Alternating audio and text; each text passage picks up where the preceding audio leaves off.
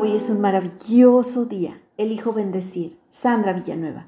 En el diccionario se define como víctima aquel que sufre un daño o un perjuicio a causa de una determinada acción o suceso, por lo que se entiende como víctima a cualquiera que se halle en una situación donde esté indefenso o esté ante un riesgo provocado por un daño sufrido. Un lugar en que a nadie le gustaría estar. Curiosamente, también hay otra definición para el término de víctima, quejarse excesivamente buscando la compasión de los demás. Mas hay diferencias entre una víctima y alguien que se victimiza. No son sinónimos.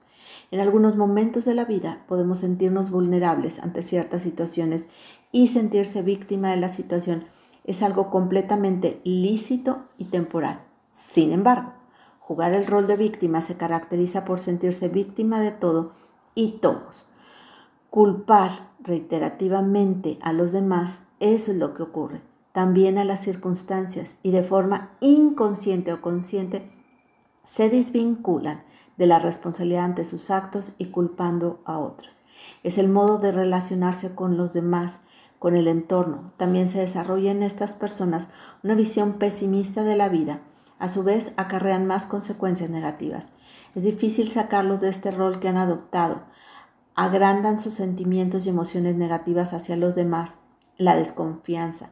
Se sienten incomprendidas y víctimas de todos padecen elevados niveles de sufrimiento desde la manera en que perciben las situaciones y a esto agregan la incomprensión que creen estar padeciendo y provocándoles también en sus seres queridos y personas de su entorno.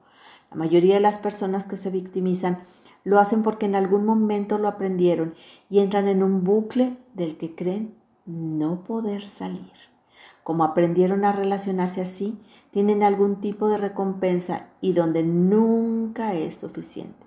Algunas de las causas por las que se genera el victimismo son 1. Autoconcepto. A través de ser víctima consigue atención, cariño de otros y aprender a culpabilizar a la vida de lo que ocurre, evitando la responsabilidad sobre sus actos y consecuencias. Tienen un pobre autoconcepto de sí mismos. 2. Indefensión aprendida.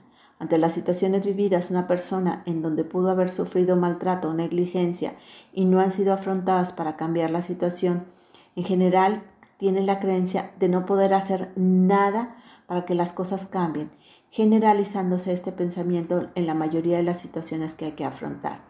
3. Baja tolerancia a la frustración.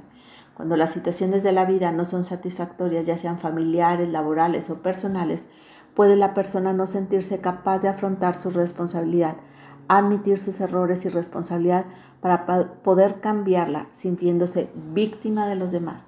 Cuatro y último, vínculos primarios. Cuando no se han desarrollado un buen apego, se puede crecer con una gran dificultad para gestionar las emociones, principalmente las negativas, lo que hará que la persona señale a otro como el responsable de lo que siente, de tener la intención de dañarle, porque no es capaz de lidiar con su tormenta emocional. Estas son las principales causas por las que se genera el victimismo. El mayor problema con el que se encuentran las personas que se victimizan es tomar conciencia y responsabilidad de lo que ocurre.